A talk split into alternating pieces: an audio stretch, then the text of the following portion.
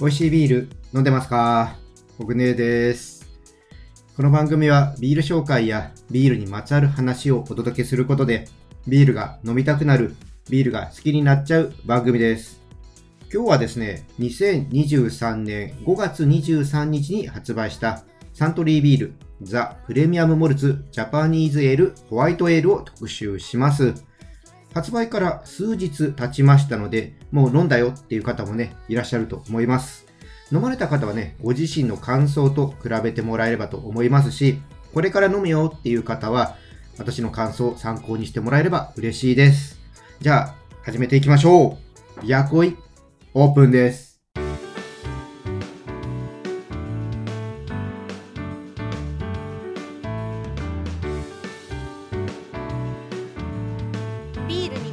ラジオ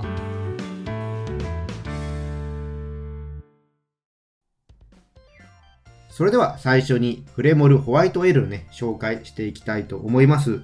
こちらはですね、初夏限定商品になります。磨きダイヤモンド麦芽に加えて、小麦麦芽を一部使用することで、柔らかな口当たりを実現しています。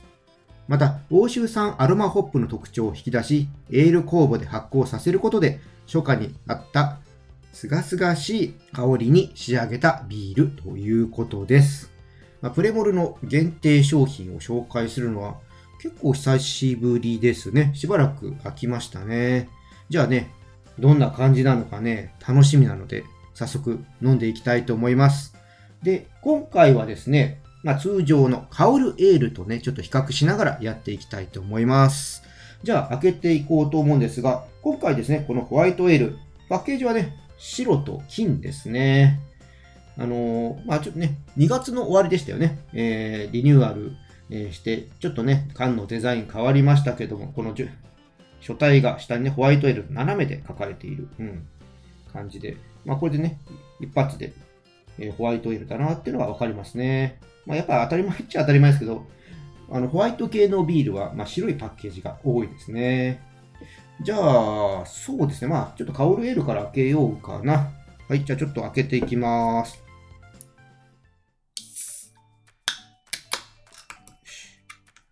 じゃあちょっと継ぎますね。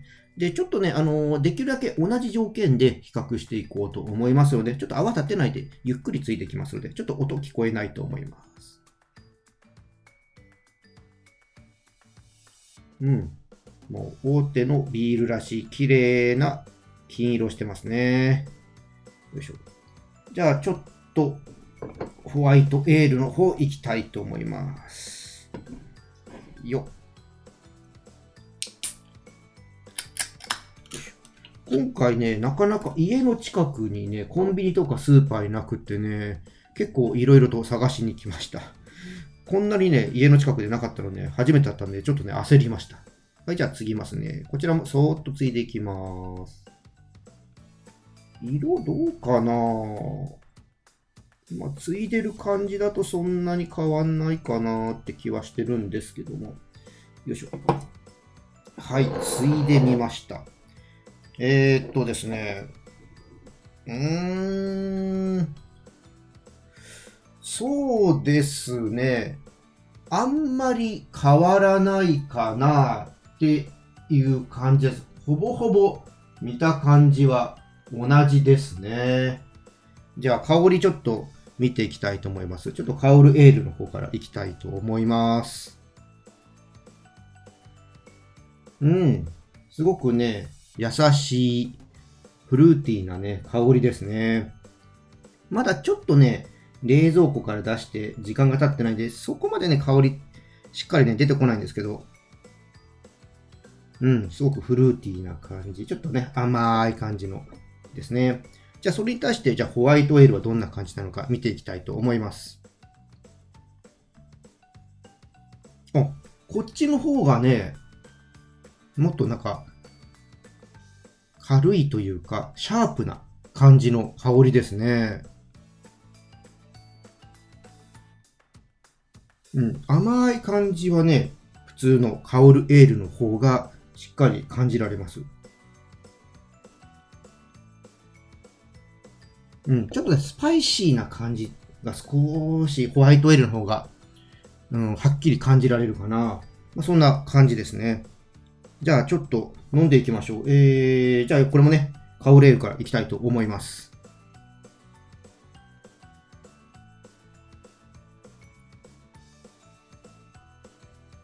うん。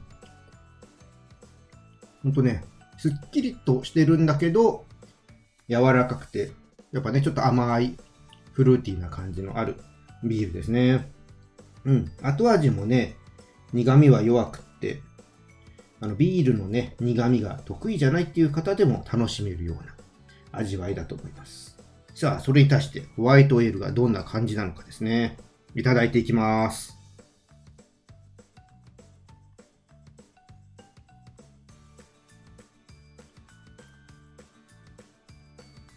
うん。あのー、穀物っぽい感じが、ホワイトエールの方がしっかり感じられますね。なんていうか、やっぱ、原料に磨きダイヤモンド麦芽に加えて小麦麦芽を一部使用するってね、えー、言いましたけどもね、まあ、そういった感じでちょっと穀物な感じが、えー、ホワイトエールの方がしっかりと感じられますね。うん。あの、フルーティーな感じもね、もちろんあるんですけども、カウルエールと比べると、あの、すごくライトな感じですね。うん。フルーティーな感じっていうのはカウルエールの方がしっかりありますね。なので、カウルエールだとちょっと甘いなって感じる人は、ホワイトエールの方がさっぱり飲めるかなっていう感じ。確かにあの、初夏を意識するビールとしては、これぐらいすっきりとしてる方が飲みやすいのかもしれないなと思いました。うん。これからの季節、そうですね。少しフルーティーさを抑えながらさっぱりと飲みたいっていう方は、このホワイトエール向いてるんじゃないかなと思いますし、フルーティーな方をやっぱ強調したいという方は、今まで通りカウルエール買って飲んでいただくのがいいのかなと思いますね。うん。すごくね、さっぱりとしたビールですね。もうちょっとね、あのー、まあ、バイチェンまではね、いかないですけども、そういうフルーティーさがあるのかなと思ってたんですけど、うん。香りの方はね、うん、ちょっと今ね、あったかくなってきて、さっきよりはね、ちょっとフルーティーさが出てきましたけど、ホワイトエール。うん、カオルエールと比べると、そうですね、ちょっと、うん、グリーンな感じっていうのもちょっとあるかなっていう印象ですね。どっちも香り的には好みですね。はい。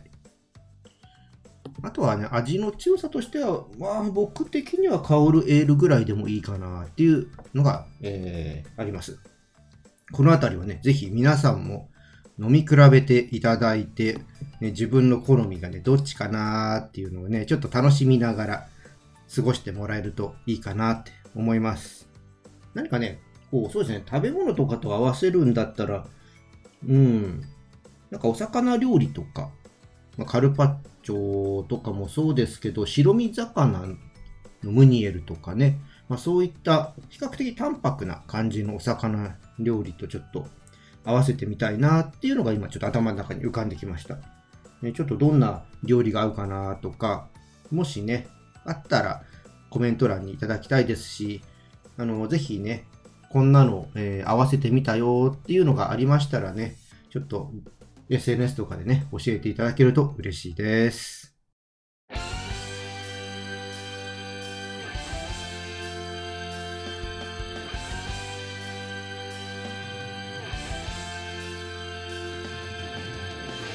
はい、ビアコイエンディングです。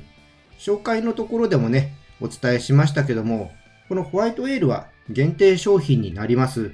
飲んでみたいっていう方はね、早めに購入しておいてください。そしてね、飲んだらね、先ほども言った通り、ちょっとコメントとかでね、感想を教えてもらえるとね、私もね、あ、こういうね、見方とかあるんだなとか、いろいろ勉強になりますので、よろしくお願いします。はい、じゃあね、今日はこの辺りで終わりにしたいと思います。このチャンネルではリスナーさんからの感想や質問お待ちしております。リクエストなんかもね、送っていただければと思います。あとですね、このコメントとかでね、本当はあの遠慮なく気軽に送ってくれればと思います。そういうのがね、あると励みになりますんでね、よろしくお願いします。はい、で、今日の配信ね、またよかったら、いいねとか、フォローとか、あと SNS でチャンネルのシェアしてもらえると、なお私喜びます。ということでね、はい、皆さん、お酒ね、美味しいんですけど、飲みすぎは注意なのでね、健康的に飲んでいただいて、楽しいビールライフ過ごしてください。二十歳に、ね、なっていない人は飲んじゃダメですからね。